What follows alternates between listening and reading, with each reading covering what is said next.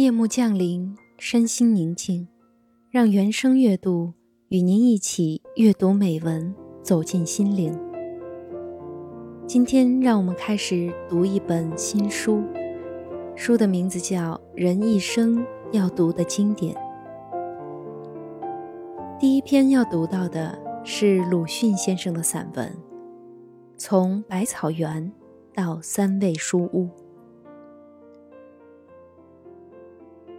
我家的后面有一个很大的园，相传叫做百草园。现在早已并屋子一起卖给朱文公的子孙了。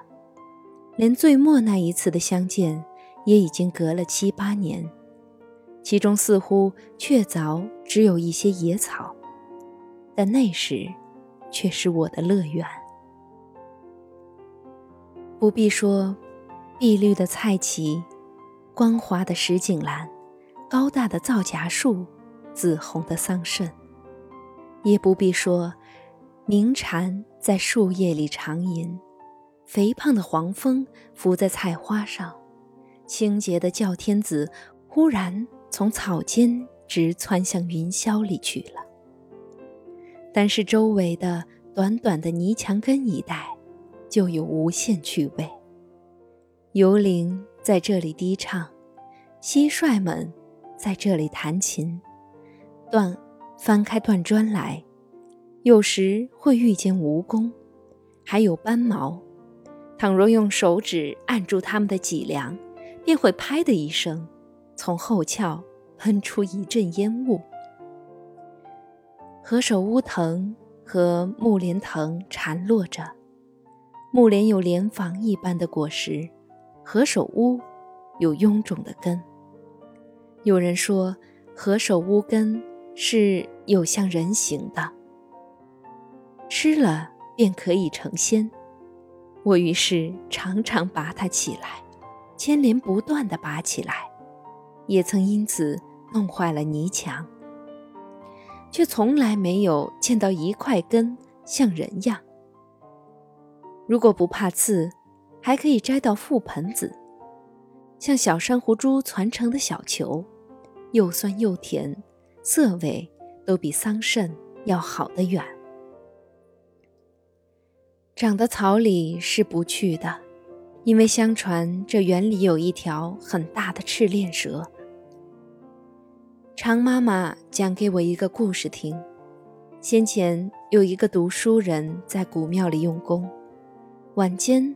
在院子里纳凉的时候，突然听到有人在叫他，答应着四处望时，却见一个美女的脸露在墙头上，向他一笑，隐去了。他很高兴，但竟给走来夜谈的老和尚识破了机关，说他脸上有些妖气，一定遇见美女蛇了。这是人首蛇身的怪物。能唤人名，倘一答应，夜里便要来吃这人的肉的，他自然吓得要死。而那老和尚却倒无妨，给他一个小盒子，说只要放在枕边，便可高枕而卧。他虽然照样办，却总是睡不着，当然睡不着的。到半夜，果然来了，沙沙沙。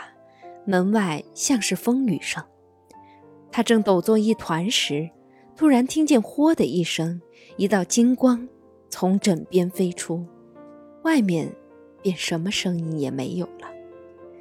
那金光也就飞回来，炼在盒子里。后来呢？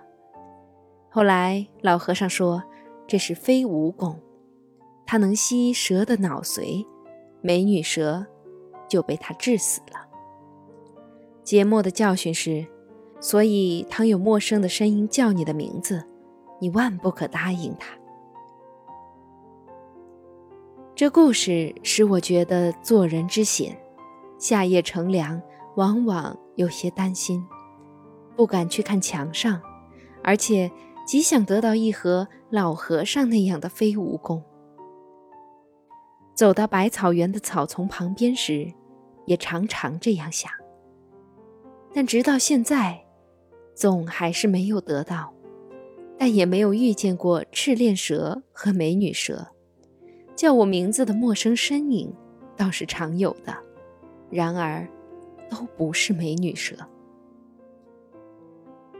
冬天的百草园比较无味，雪一下可就两样了。拍雪人和塑雪罗汉需要人们鉴赏，这是荒原，人迹罕至，所以不相宜。只好来捕鸟。薄薄的雪是不行的，总需积雪盖了地面一两天，鸟雀们久已无处觅食的时候才好。扫开一片雪，露出地面，用一支短棒支起一面大的竹筛来，下面撒些辟谷，棒上系一条长绳，人远远地牵着。看鸟雀下来啄食，走到竹筛底下的时候，将绳子一拉，便罩住了。但所得的是麻雀居多，也有白颊的张飞鸟，性子很燥，养不过夜的。这是闰土的父亲所传授的方法，我却不大能用。明明见他们进去了，拉了绳，跑去一看，却什么也没有。费了半天力，捉住的不过三四只。闰土的父亲是小半天儿就能抓住几十只，装在插袋里，叫着撞着的。我曾经问他得失的缘由，他只静静地笑道：“你太性急，来不及等他走到中间去。”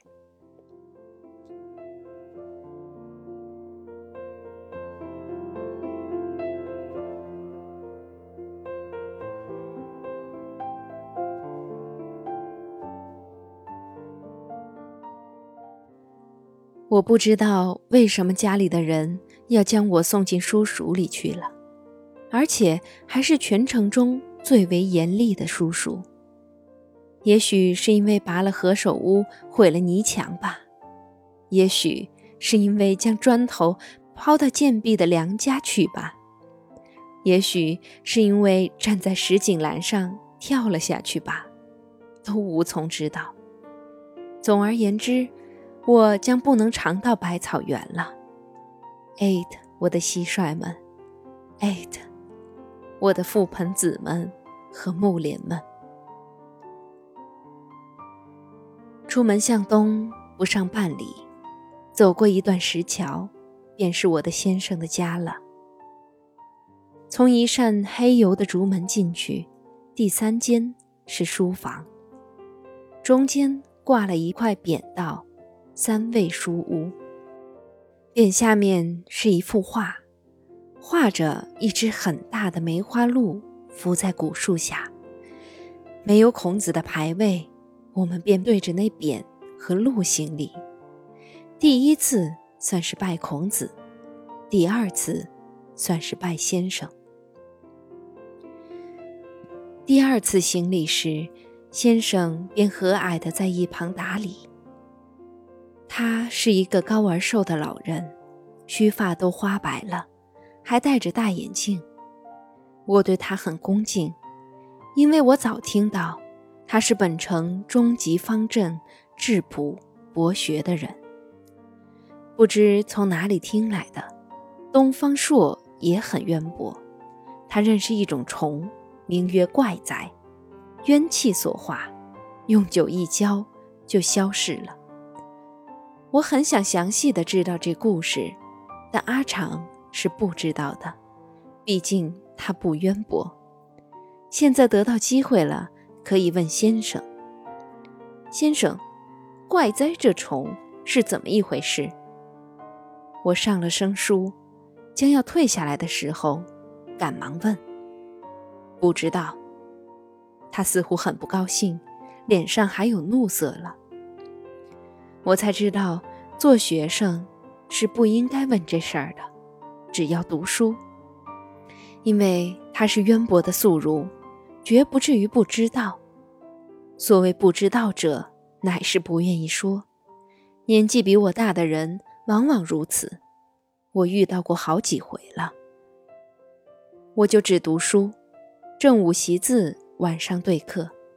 先生最初那几天对我很严厉，后来却好起来了。不过给我读的书渐渐加多，对课也渐渐地加上字去，从三言到五言，终于到七言。三味书屋后面也是一个园，虽然小，但是那里可以爬上花坛去折腊梅花，在地上或桂花树上寻蝉蜕。最好的工作是捉了苍蝇、喂蚂蚁，静悄悄的没有声音。然而同窗们到园里的太多、太久，可就不行了。先生在书房里边大叫起来：“人都到哪儿去了？”人们便一个一个的陆续走回去，一同回去也不行的。他有一条戒尺，但是不常用；也有罚跪的规则，但也不常用。普通总不过瞪几眼，大声道：“读书。”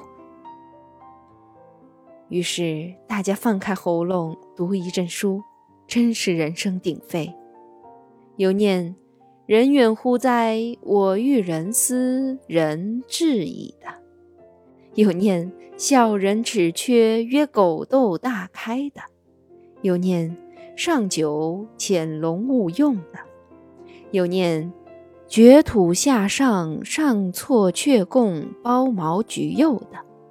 先生自己也念书，后来我们的声音便低下去，静下去了，只有他还大声朗读着：“铁如意，指挥调侃，一座皆精呢。金波罗，颠倒淋漓嘞，谦卑为最哈。”我疑心这是极好的文章，因为读到这里。他总是微笑起来，而且将头扬起，摇着，向后面扭过去，扭过去。先生读书入神的时候，与我们总是很相宜的。有几个便用纸糊的盔甲套在指甲上做戏，我是画画儿，用一种叫做金川纸的。蒙在小说的绣像上，一个个描下来，像习字的时候影写一样。读的书多起来，画的画儿也多起来。书没有读成，画的成绩却不少了。最成片段的是《荡寇志》和《西游记》的绣像，都有一大本。后来因为要钱用，卖给了一个有钱的同窗了。他的父亲是开锡箔店的，听说现在自己已经做了店主，而且快要升到绅士的地位了。这东西早已没有了吧？